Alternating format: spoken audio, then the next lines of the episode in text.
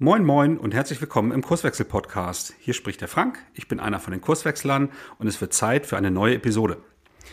Für heute und für nächste Woche, da kommt der zweite Teil, habe ich mir was ganz Besonderes überlegt. Ich werde nämlich so eine Art Best-of einiger Transformationsgeschichten aus unserem Podcast neu auflegen. Es geht um drei ganz unterschiedliche Unternehmen, die einen sehr radikalen organisatorischen Wandel hinter sich haben in den letzten Jahren. Und zwar geht es zum einen um ein E-Commerce-Startup im Touristikumfeld, die Traumferienwohnung.de. Da hatte ich mit dem damaligen ähm, Gründer und ähm, geschäftsführenden Gesellschafter Nico Armbrust gesprochen. Es geht im Weiteren um die FSM AG, ein ja, mittelständisches Elektronikunternehmen. Da hatte ich mit dem damaligen oder auch da schon nicht mehr äh, Vorstand dieses Familienunternehmens Andreas Schlegel gesprochen zum, zur Transformation der FSM. Und zu guter Letzt geht es um Bernd Reichelt als Geschäftsführer der Stadtwerke Menden, also ein kommunales reguliertes äh, Energieversorgungsunternehmen. Ihr hört schon, drei sehr unterschiedliche Unternehmen. Äh, und ich habe mal zu verschiedenen Fragestellungen, nämlich was war eigentlich der, der Auslöser, also die Ausgangssituation, warum so ein organisatorischer Wandel, so eine Transformation durchgeführt wurde. Dann, wie ist denn jetzt die Struktur heute? Ähm, äh, ne? Wie, wie sei, sind denn die drei verschiedenen Unternehmen äh, organisiert heute? Dann zum Thema, wie hat sich denn im Rahmen dieses Wandels die Führungsrolle oder der Blick auf das Thema Führung verändert? Äh, und zu guter Letzt, wie hat denn diese Transformation eigentlich funktioniert? Also wie wurde das durchgeführt, initiiert und wer hat dran gearbeitet und äh, so weiter? Das sind so die Facetten, die ich mir vorgenommen habe. Und in dem heutigen ersten Teil werde ich so den, äh, diesen Einstieg, was ist so die Ausgangssituation in den drei Unternehmen gewesen und wie ist die Organisation heute gestaltet, behandeln. Und nächste Woche im zweiten Teil geht es dann darum, ähm, wie ist das Führungsverständnis und wie hat die Transformation funktioniert. Das wäre sonst einfach viel zu lang, deswegen habe ich das auf zwei Teile aufgeteilt. Ja, also ihr hört schon, äh, da ist eine Menge Feuer drin, also ganz unterschiedliche Unternehmen. Äh, hört mal rein, ähm, was da alles so passiert ist und wie, welche Unterschiede, aber auch welche Gemeinsamkeiten unterm Strich dann zu beobachten sind. Viel Spaß dabei, los geht's. Du hörst den Kurswechsel Podcast. Wir machen Arbeit wertevoll, lautet unsere Vision. Im Podcast sprechen wir über lebendige Organisationen den Weg dorthin und die Nutzung von modernen Arbeitsformen.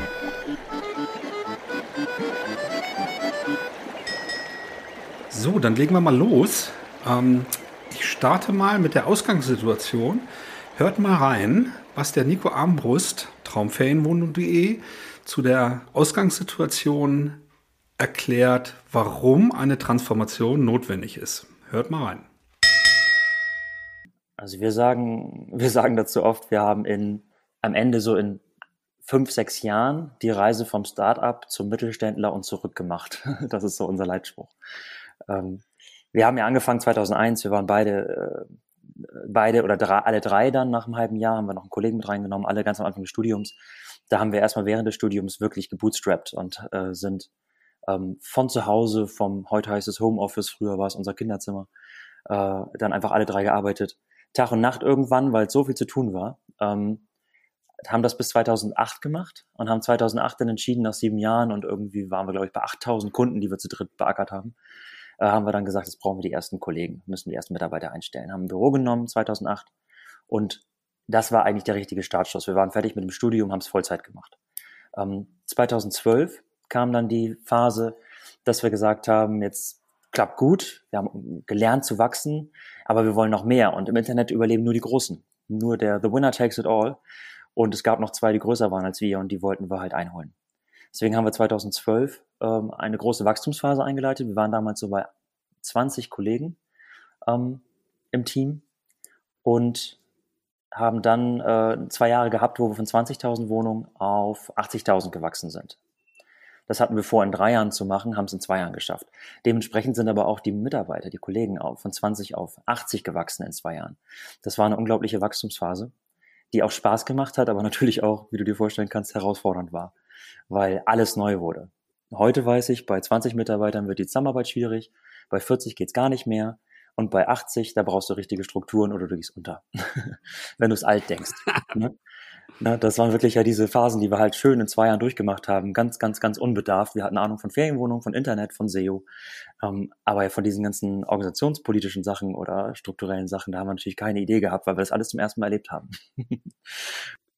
Beschreibt doch mal, wie, wie konkret habt ihr das denn strukturiert in, in dieser Anfangsphase, als ihr so von 20 auf 80 Kollegen hochgegangen seid? Ja, also ich würde mal sagen, so ganz klassisch. Ähm, Sebastian, mein Mitgründer und ich, wir haben beide Wirtschaftsabi gemacht. Das heißt, wir haben mit 17, 18, 19 Jahren schon ähm, intravenös äh, eingeflößt bekommen, wie man ein Unternehmen baut und wie man Strukturen baut, wie man äh, Abteilungen aufstellt, Hierarchien erschafft. das haben wir damals ja alles halt im BWL-Unterricht gelernt. Ähm, und er hat dann auch noch, Sebastian hat dann auch noch ähm, äh, BWL studiert, ich ja Informatik. Und dadurch, wie wir alle, wir werden ja alle gebrandet oder sofort beeinflusst, wenn wir halt äh, aufwachsen oder zuschauen, wie Unternehmen geht, dass wir alle sofort an Hierarchien denken. Und so haben wir es auch gemacht. Wir haben ähm, dann schon mit äh, vor der Wachstumsphase äh, hatten wir einfach schon Abteilungen gegründet. Ich hatte meine Produkt-Marketing-Abteilung und Sebastian und Marc so die Support-Vertriebsabteilung. Ähm, und wir waren natürlich als Gründer die, die, die Leiter dieser Abteilung, ne? so mit, mit 20 Kollegen. Ähm, als wir 40 waren, haben wir ähm, dann unsere, wie man es immer macht, auch der größte Fehler, den man, glaube ich, machen kann, unsere besten, erfahrensten mit, äh, Fach, Fachkräfte ähm, zu Abteilungsleitern gemacht. Total toll, weil die haben dann keine Zeit mehr für ihren eigentlichen Job. ne?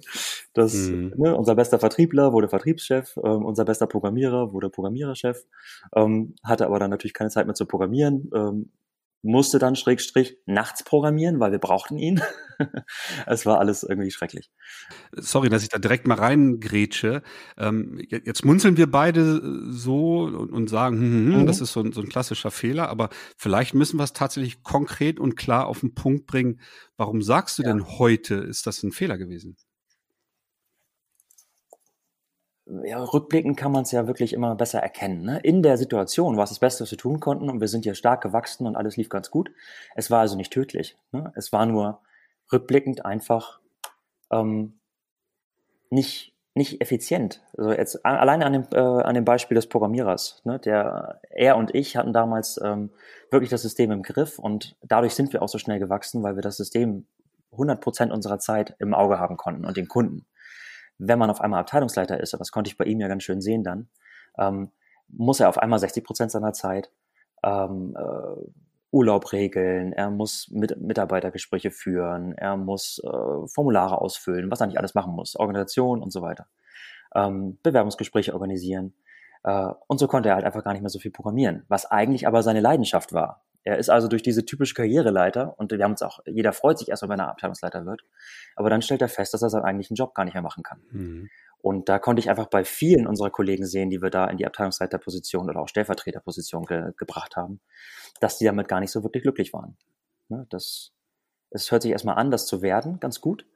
Aber ähm, im Nachhinein haben die alle sich gewünscht, ähm, doch eigentlich den Kern ihrer Arbeit tun zu dürfen und halt Exzellenz in ihrem, in ihrem Tun in ihrer, in ihrer, äh, in ihrer Berufung äh, erlangen zu können. Und das ist nun mal bei Programmierern das Programmieren oder das Erschaffen von Produkten und nicht so sehr das Machen von äh, ja, Urlaubsplänen und sowas in der Art. Ne? Mhm. Ne?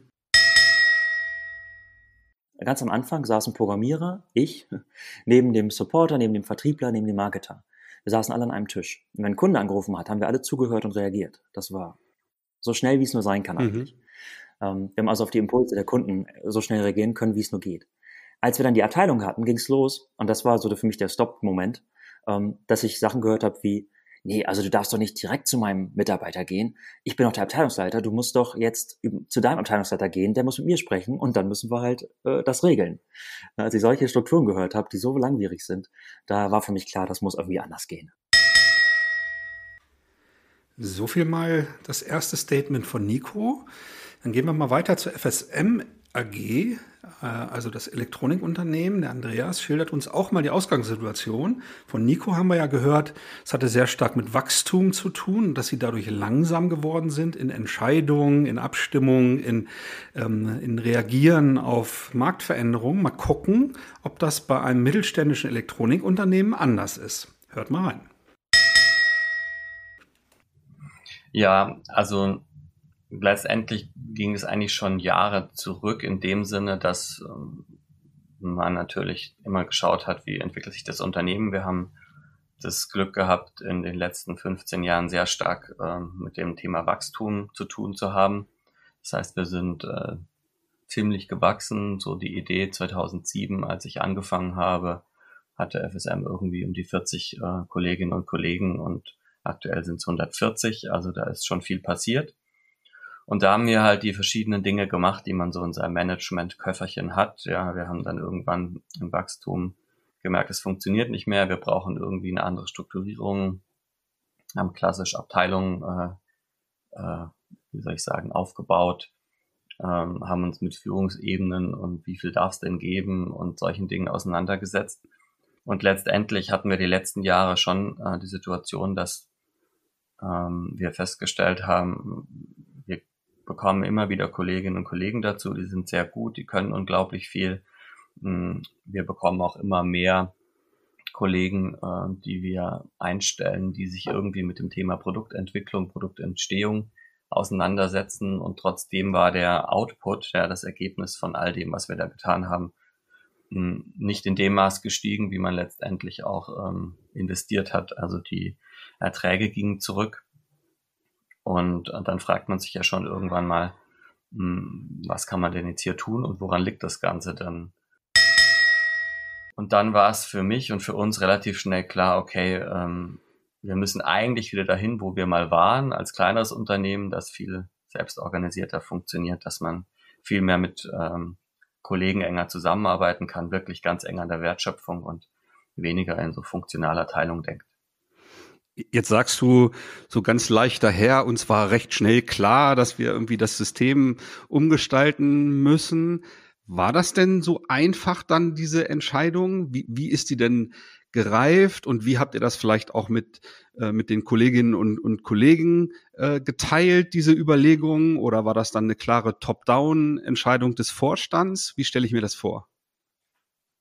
Naja, also wie du gesagt hast, so leicht. Also der, dieser Weg, sich erstmal damit auseinanderzusetzen und dann so, äh, also ich sage immer, es gab Einsichten, ja. Und eine Einsicht hat auch immer einen schmerzhaften Teil, weil das ist immer der Teil, an dem man ähm, für sich selbst erkennt, da habe ich mich wohl geirrt in meinen eigenen Einschätzungen. Und es war dann tatsächlich so, dass ich innerhalb von wenigen Wochen für mich immer gemerkt habe, hoppla, was, hab, was hast du denn da gemacht in der Vergangenheit? Das kann ja gar nicht sein, das hat, kann ja gar nicht funktionieren. Und das ist nicht immer einfach und das habe ich dann angefangen ähm, zu teilen, also mit den erstmal Kollegen, in, die sozusagen in der formalen Verantwortung stehen, haben wir darüber gesprochen, diskutiert, ähm, haben auch uns gegenseitig sozusagen ähm, beim Lesen immer begleitet. Und ähm, da muss man schon sagen, dass wir da unter uns relativ schnell klar waren, das ist die Richtung, in die wir wollen und auch müssen, ja. Also es gibt dann vielleicht noch persönliche ähm, Dinge, die jeder so für sich hat, warum er das dann machen möchte. Für mich war zum Beispiel immer wichtig, dass ein Unternehmen ähm, unabhängig werden kann von mir als Person. Ja, ich, mir kann morgen was passieren und bin ich nicht mehr da und dann sollte das Unternehmen mit so viel ähm, Menschen nicht irgendwie in Schieflage geraten. Aber ganz grundsätzlich ging es uns darum, dass wir verstanden hatten, wir müssen grundsätzlich was verändern, damit das Unternehmen wieder leistungsfähiger werden kann, damit das Unternehmen auch eine gute Zukunft haben kann. Und dann war das schon so, dass wir das ähm, für uns im Vorstand, dann haben wir auch im Aufsichtsrat drüber gesprochen, wir haben sogar mit allen Aktionären ähm, drüber gesprochen, dieses Thema angesprochen haben und diskutiert haben und dann da einstimmig entschieden haben, okay, das, das ist der richtige Weg. Wir haben davor jetzt eben nicht ähm, Mitarbeitende im größeren Stil eingebunden oder sowas. Das haben wir nicht gemacht. Sondern wenn du es so formulieren willst, war es insoweit eine Top-Down-Entscheidung. Dass wir gesagt haben, das ist der Weg, die Richtung ungefähr, in die es gehen soll. Ähm, was das dann alles genau bedeutet und was es im Detail äh, bedeutet, wie das dann geht und so war zu dem Zeitpunkt auch noch gar nicht klar. So viel mal zum ersten Statement von Andreas. Wie ihr gehört habt, auch hier ging es um das Thema Wachstum, um das Thema Trägheit der Hierarchie, ähm, dass einfach eine, Langsamkeit entstanden ist. Ähm, und dieser Wunsch, ach Mensch, äh, können wir nicht wieder so zusammenarbeiten, äh, so wie in der Zeit, als wir noch kleiner waren, da konnten wir halt enger zusammenarbeiten zwischen den Experten äh, und sind halt nicht durch Hierarchie so langsam geworden. Ne? Also ein ähnliches Phänomen. Jetzt wechseln wir mal wieder die Branche und jetzt gucken wir mal auf ein Stadtwerkeunternehmen, die Stadtwerke Menden und den Bernd Reichelt und wir gucken mal da, was der Auslöser war für eine Transformation. Viel Spaß. Ja, 150.000, äh, 150 Kolleginnen und Kollegen. Wir haben so ein, mal so vielleicht zwei, drei betriebswirtschaftliche Zahlen, wobei ich da immer nicht so viel drauf setze. Ich setze eher mehr auf die Themen. Ja, und zum Thema Mobilität kommen wir nochmal. Also zwei ganz moderne Themen noch. Mobilität der Zukunft und das ganze Thema äh, digitale Transformation. Welche Rolle haben da eigentlich Stadtwerke? Und jetzt das dritte, nicht neu, aber im Fokus, sehr stark im Fokus stehende Thema ist äh, Stichwort Klimaneutralität, Nachhaltigkeit. Auch welche Rolle nehmen da Stadtwerke ein? Äh, ich denke, es ist deswegen wichtig, über die einzelnen Themen ein Stück weit zu sprechen. Nicht zu viel, weil dein Interesse ist ja ganz stark auf die interne Organisationsstruktur. Äh, Persönlich glaube ich aber, dass das ganz eng zusammenhängt, dass eine, eine, eine Unternehmensstruktur, eine Aufbauorganisation, eine Art, wie agieren wir eigentlich, äh, wie gehen wir miteinander um, wie leben wir Beziehungen in einem Unternehmen, das ist ganz stark von abhängig, nämlich von den Anforderungen, die von außen kommen, ob jetzt von Seiten der Kunden, von Geschäftspartnern oder von Gesellschafterseite, aber insbesondere auch mit den Anforderungen, die von außen kommen, äh, die gesamtgesellschaftlich sind. Also das, das beste Beispiel ist das Thema äh, äh, Digitalisierung äh, und das große Thema Klima. Äh, das sind Rahmen, große Rahmenthemen, die auf unterschiedlichen Ebenen unterschiedlich bearbeitet werden, aber am Ende des Tages ganz konkret auf kommunaler Ebene werden. So, und ähm, deswegen ist es ganz wichtig zu gucken, wenn das die Themen sind, die ein Unternehmen vielleicht auch herausfordern, ähm, aber auch ihnen neue Chancen geben, sich da zu etablieren mit neuen Geschäftsmodellen, äh, haben wir uns äh, Beginn 2015 intern die Frage gestellt, wir kommen aus einer klassischen monopolistischen Zeit, also sehr reglementiert, sehr sicher, sehr klassische Geschäftsmodelle. Strom, Gas, Wasser wird immer gebraucht. Ja, bei Erdgas machen wir jetzt schon langsam Fragezeichen in Sachen Klimaneutralität. Ähm, aber das sind alles Themen, die immer stabil waren. Und wir sehen ja heute auch noch, dass die klassischen Stadtwerke eigentlich, wenn man sich die betriebswirtschaftlichen Daten ansehen, stabile Unternehmen sind. Sie werden extrem gefordert, wenn sie ÖPNV und Bäder haben, weil das sind dann doch in den einen oder anderen Bereichen defizitäre Themen, die sie da mit abdecken müssen. Aber die klassischen Ursprungsthemen, also Kilowattstunden oder Kubikmeter Wasser, zu, entweder zu erzeugen oder zu gewinnen und von A nach B zu bringen, ja, ähm, dieser, dieses Thema ist so klassisch, ähm, das hat historisch eher so alte Organisationsformen begünstigt. Ne? Also klassisch Taylor, ja. Also wir optimieren standardisierte Prozesse, wir haben Funktionen, Funktionsträger äh, und, und wir haben saubere Arbeitsplatzbeschreibungen. Ja, die sind auch relativ stabil, die ändern sich auch nicht dauernd, ja. Und wenn jemand letztendlich eine Tätigkeit oder jetzt sage ich mal ein Kästchen besetzt, dann ist der Raum relativ klar, aber auch vielleicht relativ eng, historisch beschrieben. Und die Erwartung an jeden Einzelnen in dem Unternehmen war, gut zu funktionieren. Weil dann, wenn alle ganz gut funktionieren, der Ablauf gut äh, passiert, dann schaffen wir sowohl technologisch äh, eine Sicherheit, ne, Versorgungssicherheit, hohes Thema, aber wir schaffen auch die Versorgung unserer Kunden. Ich sage mal vor 20 Jahren noch mit Abnehmer, das haben wir Gott sei Dank nicht mehr, unsere Kunden zu, zu bedienen. Die Organisationsform alter Kultur, sag ich mal, alter in Anführungsstrichen, und das ist nicht abwertend. Also die klassische hierarchische Struktur, ähm, eine Hierarchie, meiner persönlichen Erfahrung, birgt die Gefahr, dass sie nicht jeden Einzelnen sieht und auch nicht jedem Einzelnen gleiche Chancen gibt und nicht jeden Einzelnen so wertschätzt, wie man ihn wertschätzen sollte. So, das heißt, diese Grundhaltung, die in einem drin ist, und wenn du dann in eine Situation kommst, wo du dann auch wirklich aktiv gestalten darfst, weil man dich in diese Position gesetzt hat, ja, ähm, war das der Punkt, wo ich sage, wenn mein Inneres sagt, Mensch, eigentlich muss man doch mit Menschen anders umgehen, muss man sie anders wertschätzen. Beziehungen doch eigentlich das Wichtige sind. Und an Beziehungen muss man arbeiten. Dann kann ich an Sachthemen arbeiten. Wenn das so eine innere Einstellung ist, die eben gewachsen ist über Jahre oder Jahrzehnte vielleicht auch aus der Kindheit, aus der Erziehung, ähm, warum soll das jetzt im Berufsleben anders sein? Ja, warum muss ich diese innere Einstellung äh, sagen, ja, das kannst du zu Hause haben, das kannst du in der Freizeit haben, aber hier im Job läuft das anders. Hier musst du funktionieren, hier kriegst du Vorgaben, hier haben wir feste Strukturen und die haben sich auch über Jahrzehnte bewährt. Schau dir an, das Unternehmen ist gut gewachsen und gedeiht gut in dieser Struktur. Ja, und äh, das ist auch die Erfahrung, die wir hier haben, seitdem wir hier vieles geöffnet haben, dass Menschen, die nur im Kästchen gearbeitet haben, in einem kleinen Kästchen gearbeitet haben, äh, dass wenn man die einfach lässt, viel mehr entdeckt. Ja, und das beginnt beim Zuhören.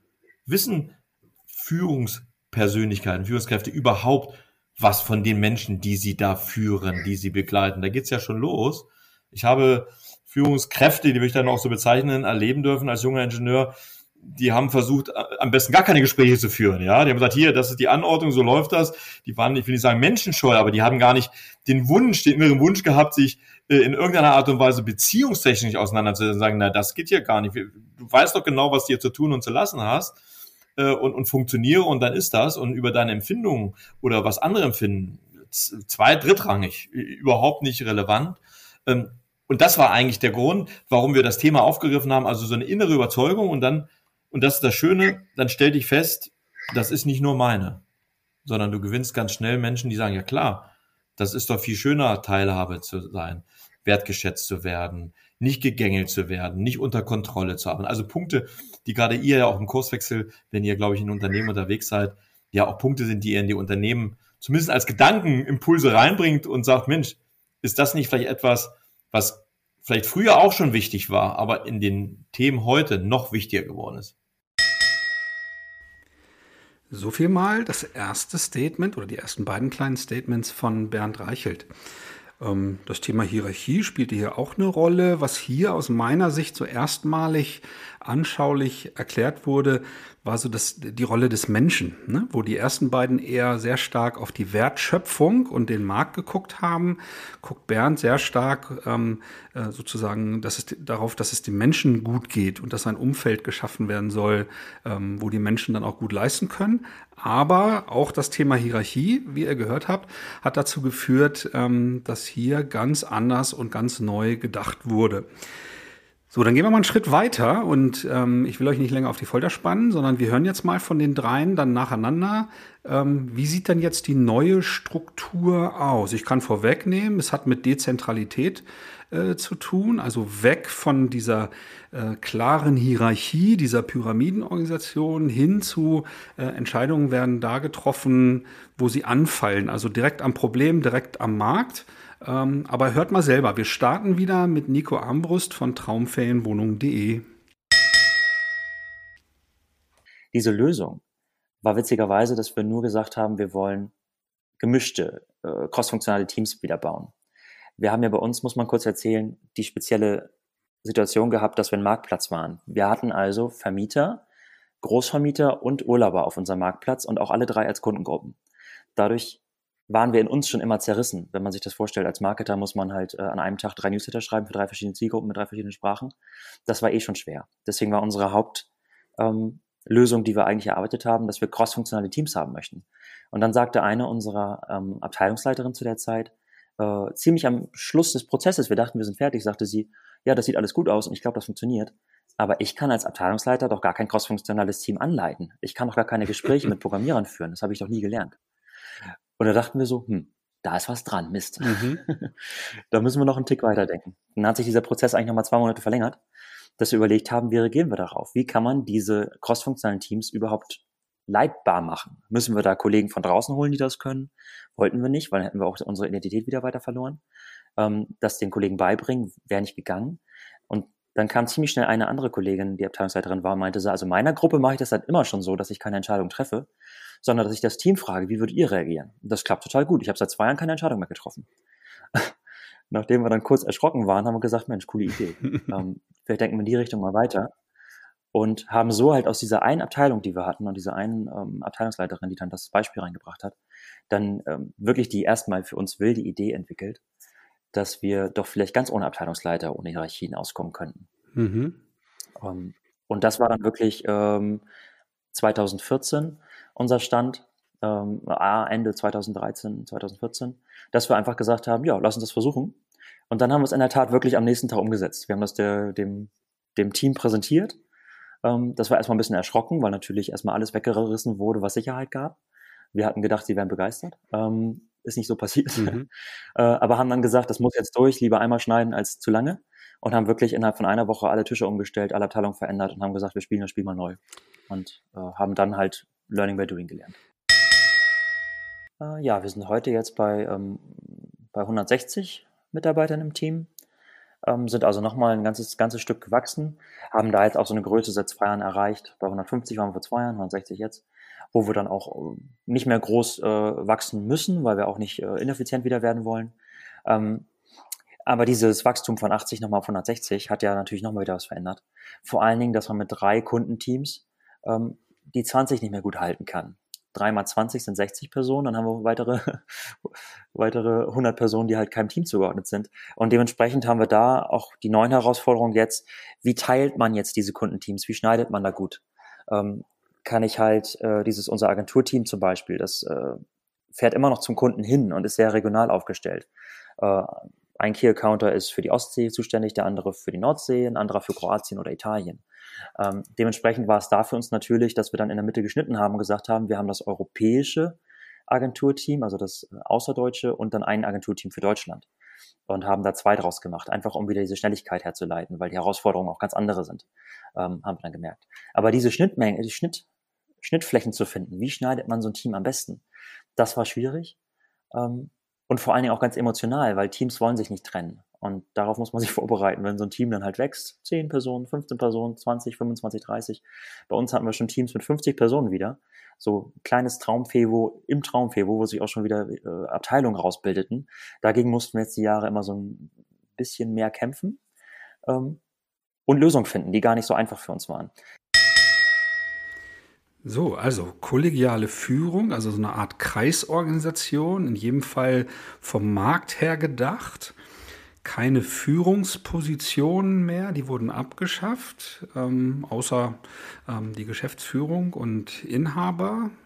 Ja, interessanter Weg.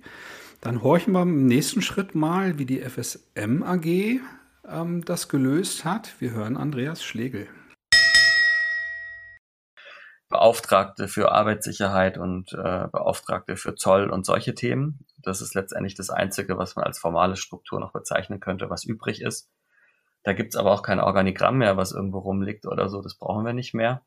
Sondern letztendlich haben wir mh, hm, eben eine sogenannte Zellstruktur, ähm, die auch in so einem ähm, Pfirsichmodell letztendlich dargestellt ist. Also es gibt dann die Haut außen, das ist die Abgrenzung der Organisation zum Markt. Im Markt meinen wir nicht nur eben Kunden, sondern alles, was letztendlich ähm, mit dem Unternehmen in Berührung ist, Kunden, Lieferanten, die Gesellschaft, Stakeholder. Arbeitsmarkt so sicherlich auch, ne? Genau, Arbeitsmarkt und äh, letztendlich alles, ein sehr weiter Marktbegriff. Ähm, darin in dieser Haut sozusagen beschrieben ist eben genau, was grenzen, wie grenzen wir uns ab? Ähm, wo wollen wir eigentlich grob, grob, hin? Wer sind wir? Wer wollen wir sein? Ähm, und das hat eben auch eine ganz starke Wirkung nach innen, letztendlich für die Frage, wie organisieren wir uns da? Und dann äh, sozusagen das Fleisch für sich als Peripherie bezeichnet. Da sind die Teams, die Zellen drin, die letztendlich direkten Marktkontakt haben. Und dann gibt es noch den Pfirsichkern, der letztendlich ähm, Zentrum bezeichnet wird. Da sind dann auch Teams drin, die aber keinen direkten Marktkontakt haben, sondern die eben für die anderen Teams in der Organisation leisten. Und ähm, diese Teams, die sind ähm, irgendwo zwischen sechs und zehn Personen ungefähr groß Wichtig ist, dass sie nicht zu groß sind, ähm, weil Größe immer ein Problem ist für äh, Selbstorganisationen, weil es halt ganz stark von sozialer Dichte lebt und je größer ein Team wird, desto schwieriger wird es, das gut hinzubekommen. Dann wird es aufwendiger, sich abzustimmen. Man kennt sich nicht so gut. Und kleine Teams funktionieren da deutlich besser. Das ist dann immer eine große Herausforderung, auch wie man dann letztendlich solche Teams bildet und was man letztendlich abstrakt denkt, wie so, ein, so eine Struktur dann aussehen kann, ähm, damit die Wertschöpfung darin abbildbar ist. Aber so sieht es ungefähr aus. Okay, hier kommt das erste Mal Obst ins Spiel, das Pfirsichmodell. Ähm, ist aber ähnlich natürlich wie die Kreisorganisation von außen nach innen gedacht, also eine Peripherie, die sehr stark geprägt ist von, von Selbstorganisation und diese, diese Zellstrukturdesign, ähm, was halt im, im Grunde noch fluider ist als die Kreise, wie wir es bei Traumferienwohnungen gehört haben, aber natürlich auch das Fehlen von Hierarchie, von zentraler Steuerung ähm, und ein sehr, sehr hoher oder hundertprozentiger Anteil von, von Selbstorganisation. Ja, so wie vorhin fehlt noch der Blick auf die Stadtwerke Menden. Also horchen wir mal, was Bernd über die neue Struktur zu erzählen hat. Also nicht nur den Begriff, sondern auch das Verständnis eines Teams gab es vor 2015 nicht. Es gab eine ganz, das klassische, wie man die Organisation, Organigramme äh, in klassischen hierarchischen Strukturen kennt, äh, gab es die entsprechenden Abstufungen, wie du es gerade sagtest, was die äh, Hierarchiestufen betrifft. Und da dann gab es eben Abteilungen, ja, äh, aber das, das Teamverständnis, auch die Art, wie wir miteinander umgehen, und das geht bei Transparenz los, ja, äh, früher war es üblich, äh, mein Wissen, mein Herrscherswissen, das, das mache ich, das bearbeite ich, das muss auch Egon in einem Nebenraum überhaupt nicht zu interessieren haben äh, und, und, und. Ähm, das heißt, in Teams zu arbeiten, Themen offen anzusprechen, gemeinschaftlich, und das Team beginnt im Zweifelsfalle mit zwei. Ja? Und wenn du ja siehst, bei 150 Leuten, 222 Teams, sind die Teams alle kleiner zehn. Also auch bewusst so gewählt, weil wir natürlich größere Gruppen dann immer die Gefahr besteht, äh, sowohl das, was du gerade nennst, ja, wie, wie wenn dann äh, gemeinschaftliches äh, Entscheiden, wie, wie soll das dann passieren? Ja, wenn das die Gruppe immer größer wird. Ähm, äh, äh das ist äh, dadurch äh, entgegengewirkt, dass wir gesagt haben, lieber ein Team mehr, aber in einer Größe, die als Team auch empfunden wird, ja, also so einen fast familiären Charakter hat. Ähm, das war uns wichtig, ist wichtig, deswegen auch die große Anzahl. Und wir haben äh, letztendlich die Erfahrung machen dürfen, äh, dass äh, durch dieses durch dieses neue Art des Arbeitens in den Teams und das beginnt eben auch mit dem neuen Verständnis der Rolle der alten Führungskraft, ja, die zu einer Führungspersönlichkeit mit einem ganz anderen Führungsverständnis rantritt, ähm, dass das ein anderes Arbeiten bewirkt. Und deswegen ist dieses, dieses Teamerlebnis ein doch anderes geworden für alle, ein anderes geworden als das, was wir vor der Veränderung hatten. Und das geht dann so weit, dass auch früher natürlich die Presse hat immer gesagt, ja, ich will den Geschäftsführer sprechen. Und dann haben wir gesagt, ja, der Geschäftsführer, der macht jetzt Personal, aber wenn Sie was für Netz fragen oder hier ein Wasserwerk oder zu unserer Vertriebsstrategie, das ist, das ist nicht mehr sein Thema. Ja, aber der muss da informiert sein. Äh, na ja, der, der, der, wir tauschen uns da aus, aber das ist nicht seine Kompetenz. Da müsste mit dem Teamleiter äh, äh, Kundenservice sprechen. Ja, wie der Teamleiter? Ja, das sind alles nur Teamleiter. Es, es gibt da keine Abstufung mehr bis hin zu, naja, da wollte jemand Spenden und Sponsoring haben, ja, da muss ich noch mal zum Geschäftsführer gehen. Äh, äh, nein, die, die, diese Rolle gibt's so nicht mehr. Also entweder wir beide kommen jetzt irgendwie klar, mehr, mehr geht nicht. Das ist hier die Entscheidung. Ja, aber können Sie entscheiden? Ja, das kann ich alles entscheiden. Ähm, auch das ist ein Lernprozess für die Menschen draußen, ja. Ähm, und das ist dann aber für alle erleichternd, ja. Es ist für ich spüre, ich kriege keine Unterschriftenmappen mehr, ich habe kein zentrales ähm, äh, Reporting mehr. Ja? Ich habe viel mit Personal, mit den, mit den Menschen hier zu tun. Das ist mein Job. Ähm, alles andere machen die anderen Teams. Und sie guckt dir die Jahresberichte an, guckt dir die Lageberichte an, die Geschäftsberichte kann man auf unserer Internetseite sehen. Über die Jahre, das Unternehmen hat weder betriebswirtschaftlich äh, darüber untergelitten, äh, noch thematisch, sondern äh, es ist thematisch gewachsen. Äh, wir haben hochmotivierte Menschen hier ähm, und es gibt mal Tage, da läuft es mal nicht so gut, wie das so ist bei Menschen, ja. Äh, und es gibt Tage, Gott sei Dank sind es die meisten, wo, wenn du die Kollegen hier fragen würdest, ist das hier ein cooler Job, macht das Freude, äh, wirst du wertgeschätzt, dann werden die dir sagen, ja, ist eigentlich echt gut. Wir brauchen jetzt Feedback. Ja, wie ich finde, sehr, sehr cool, drei ganz unterschiedliche Gedanken, wie eine dezentrale Struktur funktionieren kann. Aber was die drei natürlich sehr klar eint, ist ähm, dieser Gedanke, dass Entscheidungen da getroffen werden, wo sie entstehen, dass nicht eine Hierarchie benötigt wird, um irgendwie mit mehr Streifen auf der Schulter dann irgendwie die, die Entscheidungen zu treffen, bis hin zu, und das hatte Bernd eben sehr anschaulich natürlich erzählt, äh, nach außen hin auch natürlich ähm, erklären zu müssen, dass jetzt nicht irgendwie von der Presse oder von Gesellschaftern oder von, von anderen äh, Einflussgrößen von außen immer der Geschäftsführer Rede und Antwort stehen muss, sondern der, der Ahnung hat, also der, der auch wirklich im Operativen die Verantwortung hat. Ja, finde ich super, ähm, wie alle drei Unternehmen das gelöst haben. Ähm, ja, so viel mal für heute. Ich hatte ja angekündigt, ähm, ich muss da zwei Teile draus machen. Das heißt, wir enden jetzt die Episode und nächste Woche hört ihr dann im weiteren Verlauf, wie sich denn bei diesen drei äh, Unternehmen im Rahmen der Transformation der Blick auf die Führungsrolle, also ähm, Führungskraft oder wie Führung organisiert wird, die Führungsarbeit und wie diese grundsätzliche Transformation angegangen und dann auch durchgeführt würde. Das sind dann so die zwei Schwerpunkte in der nächsten Woche. Ich hoffe, dieser erste Teil hat euch gefallen. Wenn ihr bis hierhin schon Fragen habt, schreibt mir gerne an podcast.kurswechsel.jetzt oder in den sozialen Kanälen sehr, sehr gerne. Ähm, ich freue mich auf Kontakt mit euch. Ähm, bis zum nächsten Mal, dann zum zweiten Teil. Ich freue mich. Ciao, ciao.